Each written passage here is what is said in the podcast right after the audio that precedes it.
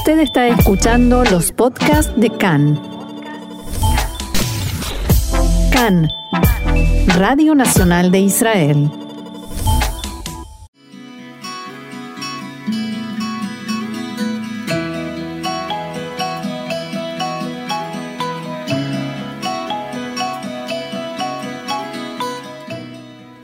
Café Literario, una pausa con buenos libros y la mejor compañía, con Orna Stoliar.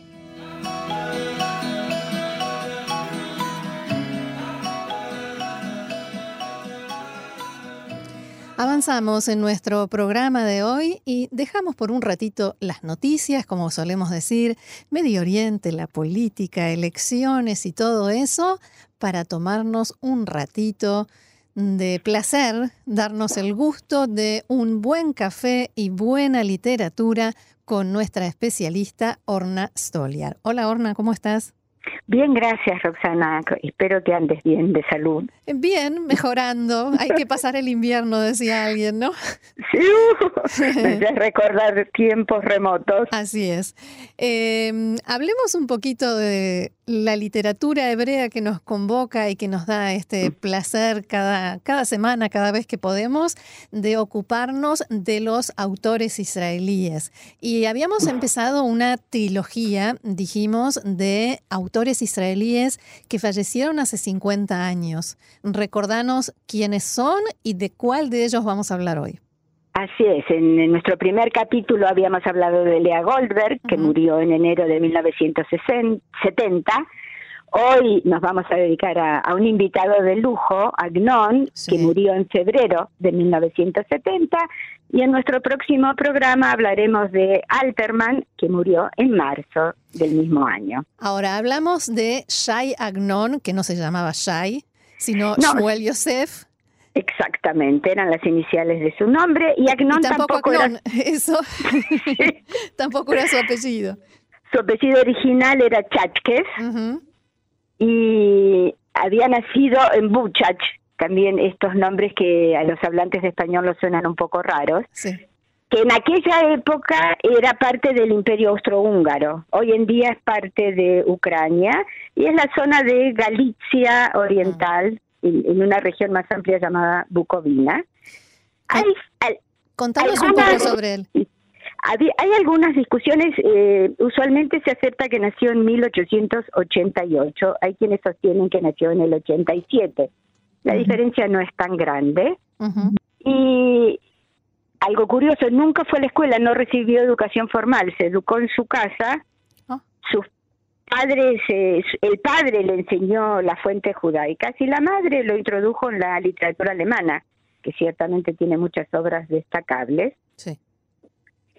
Y empezó a escribir en hebreo y en yiddish. ¿A qué edad te parece que empezó a escribir textos literarios? Mira, lo que me digas no me va a sorprender porque sin duda fue un genio. Así es. A los ocho años empezó a mm. escribir poemas en yiddish y eh, el primero fue publicado a los 15 años, era en yiddish en ese entonces. Hay una anécdota que como todas las anécdotas no sabemos si es totalmente fidedigna, pero retrata la situación.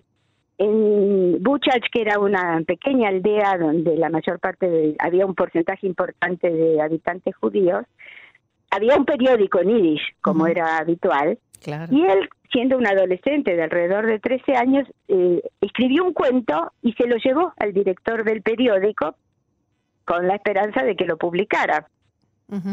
¿Cuál fue la respuesta del director del, de ese periódico? Lo rechazó porque no le creyó que lo había escrito él, pensó que lo había escrito su padre, porque no podía creer que un chico de 13 años escribiera en ese nivel. Así que se perdió el honor de haber sido el primer eh, editor del futuro Agnon. Claro. Pero bueno, esas son... Y sí, realmente tenía una capacidad extraordinaria y un talento literario fuera de lo común.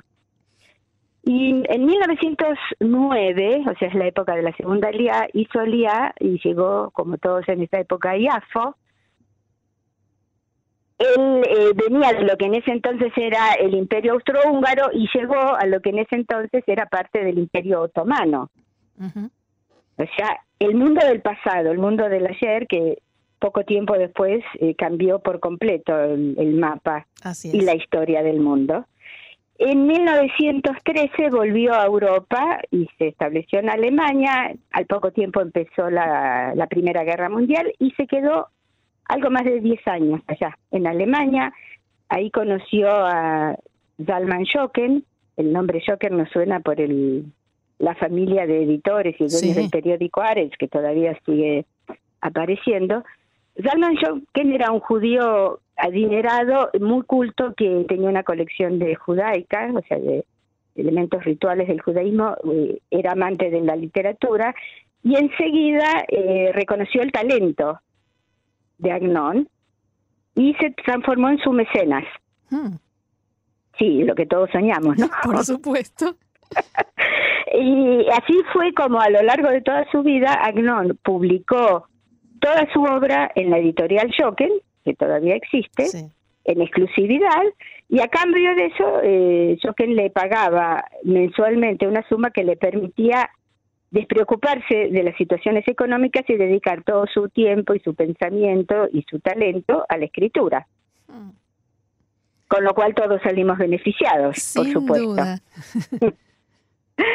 y eh, así empezó su historia literaria. En 1924 ya estaba casado, volvió a, la Palestina. Entonces, ya en ese año el imperio austrohúngaro se había disuelto después de la Primera Guerra Mundial y esta zona era parte del mandato británico que sucedió al imperio otomano en el control de esta región. Así, que él salió de un mundo y volvió a otro, totalmente diferente.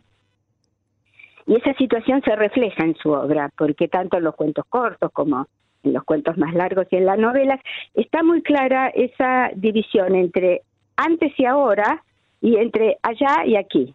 Hmm. Antes es antes de la Primera Guerra Mundial, con los grandes imperios de ese entonces, y en una región que en comparación con lo que pasaba con los judíos de Europa Oriental en otras zonas como el Imperio Ruso, la situación de los judíos no, era, no es que era maravillosa, pero no era tan mala.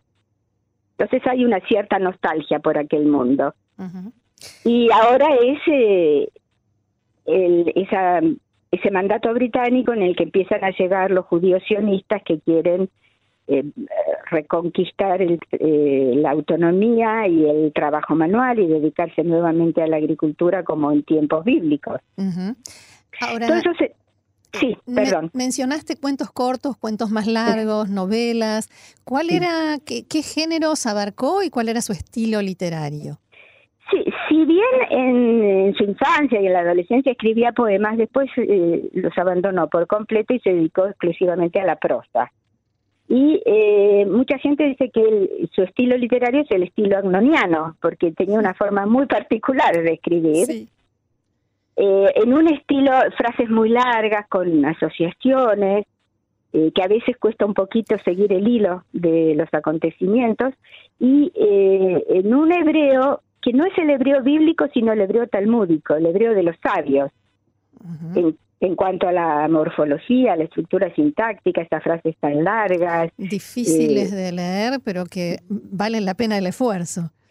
ciertamente vale la pena el esfuerzo, pero no todos los lectores eh, están dispuestos a hacerlo. No es una lectura fácil, ni siquiera de los cuentos cortos, porque hay tantos eh, niveles simbólicos por debajo de la anécdota que en sí misma es, suele ser muy sencilla, que hace falta conocimiento de las fuentes judaicas, de muchas leyendas, del Talmud, de el Sidur, de las plegarias, para descubrir todos esos niveles ocultos a simple vista.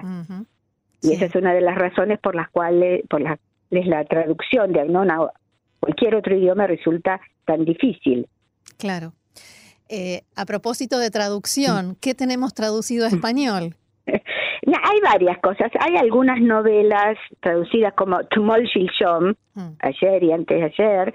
Eh, hay cuentos cortos. Él tiene toda una serie de cuentos muy breves, una página, dos páginas, que se llama Sefer Maasim. Maasim son los maices del Yiddish, los cuentos. Son cuentos que parecen eh, traer reminiscencias de leyendas o de cuentos infantiles cuya anécdota no suena conocida, pero que están revestidos con eh, un lenguaje judaico, generalmente talmúdico, y también con contenidos que logran fusionar esas esas dos estratos o esos dos niveles. Así como lograba combinar el antes y ahora, el allá y aquí, también logra combinar lo universal de los elementos básicos de cualquier literatura que se precie de ese nombre y lo judaico, los valores propios, no con un sentido didáctico, no no son esas eh, moralejas que nos enseñan que no hay que mentir, que hay que portarse bien y respetar a los mayores, y no es que tenga nada de malo todo esto, al contrario. Pero no es una literatura como valor en sí misma y no como una herramienta para lograr otros fines. Ahora, em, a veces cuando nos contás eh, sobre algún escritor, nos decís, por ejemplo, escritor de la época del Palmaj, donde, en la que todos escribían sobre tal o cual tema, o eh, de una época en la que el tema principal era lo político, ¿en qué, eh, dónde se sitúa Agnon respecto a los otros escritores? Sí, él tuvo las circunstancia fortuita pero afortunada para la literatura hebrea de vivir en la transición entre dos mundos, entre el mundo del ayer, de los grandes imperios, de la Europa que empiezan ya su proceso de decadencia, y al mismo tiempo el mundo del mañana, el futuro del sionismo, de un judaísmo eh, que sale del gueto, sale del shtetl y que eh, se reafirma justamente volviendo al pasado más remoto, no al pasado de la diáspora después de la destrucción de los templos, sino al pasado bíblico, cuando era un pueblo independiente, autónomo, que vivía del trabajo propio, y no como en la Estetl, que generalmente salían a, recaudar fondos en otros lugares. Esa transición está muy clara en sus obras, es un mundo que se desmorona y otro que empieza a surgir. Y él escribe, si bien él, él nunca fue un halutz en el sentido más literal del término, no vivió en un kibutz, pero escribe con mucha simpatía de estos jóvenes judíos eh, que son físicamente fornidos, a diferencia del judío del Stetl, que solía ser más bien eh, pálido y con poca habilidad para cualquier tarea manual. Él los, los ve con muy buenos ojos. Ahora, ¿cómo llega un escritor eh, no cualquiera, ¿no? Agnon, de esto tan judío, tan talmúdico, eh, tan incipientemente israelí, al premio Nobel. Eh, bueno, podemos repetir esa frase tan conocida que no deja de ser válida, pinta tu aldea y serás universal. Hmm. Porque en definitiva, él no escribe la apología del sionismo, no escribe el decálogo del judío moderno, pero refleja todos esos valores de una manera literaria que atrapa al lector, sin duda. Y como muy bien dijiste, no cualquiera puede hacerlo. Eh, como dato curioso, podemos agregar que eh, en el día de hoy hay 13 judíos que eh, judíos israelíes, perdón, judíos hay muchísimos que recibieron el premio Nobel, pero hay 13 israelíes que recibieron el premio Nobel, Agnon fue el primero de ellos. Así es y el único que lo recibió en el rubro de la literatura. Los demás, la mayoría, a ver si se te ocurre, ¿cuál es eh, la disciplina en la que más israelíes ganaron el premio Nobel? Mm, ciencias. ¿Alguna? muy bien. ¿Cuál de esas? Eh, ¿Física? Química, estabas ah. bastante cerca. Era algo difícil. Sí, esas cosas que no, nunca terminamos de entender que han investigado. Sí. Eh, em, entonces, ¿eso es lo que lo hace tan nuestro y tan también de otros, tan al mismo tiempo universal? Sí, es universal y con esta pequeña aclaración de que es un escritor universal cuya lectura no es fácil, no es accesible, pero no solo para los no judíos, para un judío promedio en Israel que ha terminado la escuela secundaria con buenas notas y que ha dado sus exámenes de literatura y los ha aprobado, no tampoco resulta fácil. Doy fe. sí. Eh, es así, pero cuando uno logra superar ese primer obstáculo, empieza a disfrutar de la lectura. Y si te parece bien, ya que hablamos del premio Nobel, y podemos agregar que él lo recibió compartido con otra judía no israelí, Nelly Sachs, que curiosamente eh, eran contemporáneos. Ella había nacido en 1891 y murió también en 1970, en el mismo ah. año. Ella nació en Alemania, escribía en alemán, y en algún momento que la entrevistaron a, raíz del premio Nobel, ella dijo, Agnon lo recibe en nombre de los judíos israelíes y del Estado de Israel, y yo lo recibo en nombre del sufrimiento judío. Porque ella fue, que logró escapar de la Alemania nazi, encontró refugio en Suecia, pero siguió escribiendo toda su vida en alemán. Y si te parece bien, eh, leo el primer párrafo de su discurso, que por supuesto lo dijo en hebreo, cosa que no es habitual que los escritores digan su discurso en sus propios idiomas, la mayoría lo hace en inglés.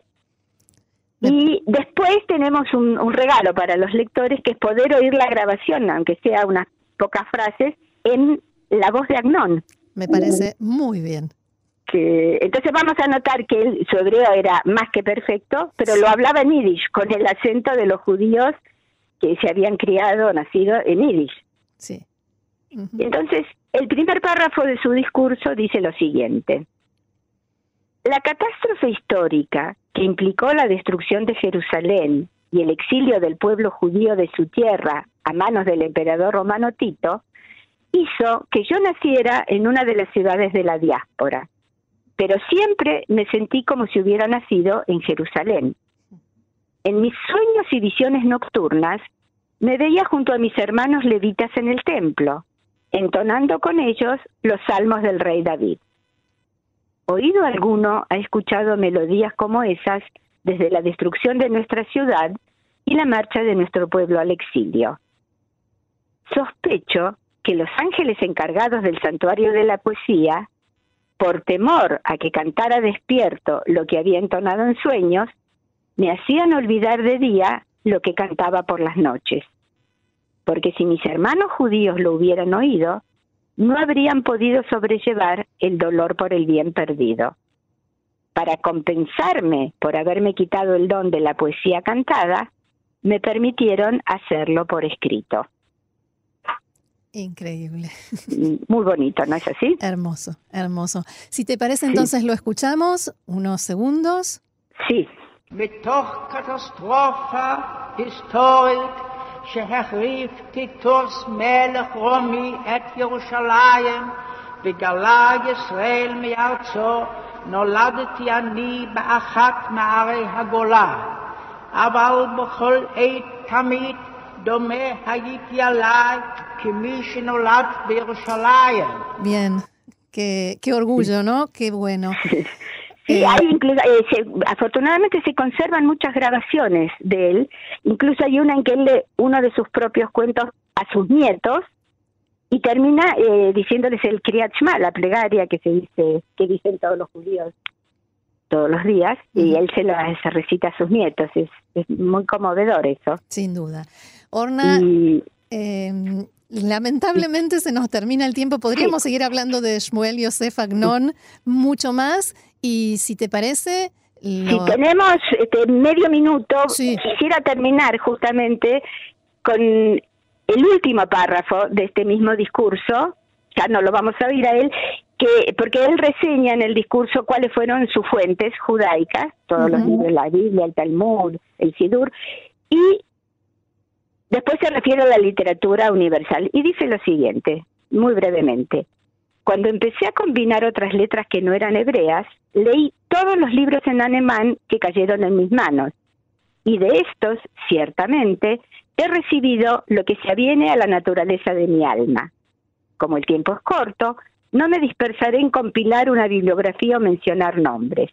Pero ¿por qué entonces enumero los libros judíos? Porque son ellos los que me dieron mis cimientos y el corazón me dice que ellos son responsables de ser galardonado con el premio Nobel. Wow, me dio escalofrío. wow. Creo que es bueno que nos quedemos pensando en estas palabras. ¿Cuáles son nuestros cimientos? Así es, así es. Muy bien, Orna Stoliar, nuestra experta en literatura, muchísimas gracias por este interesante momento y este rico café que compartimos y será hasta la próxima. Será hasta la próxima con Alterman. Así es, shalom. Shalom, chao.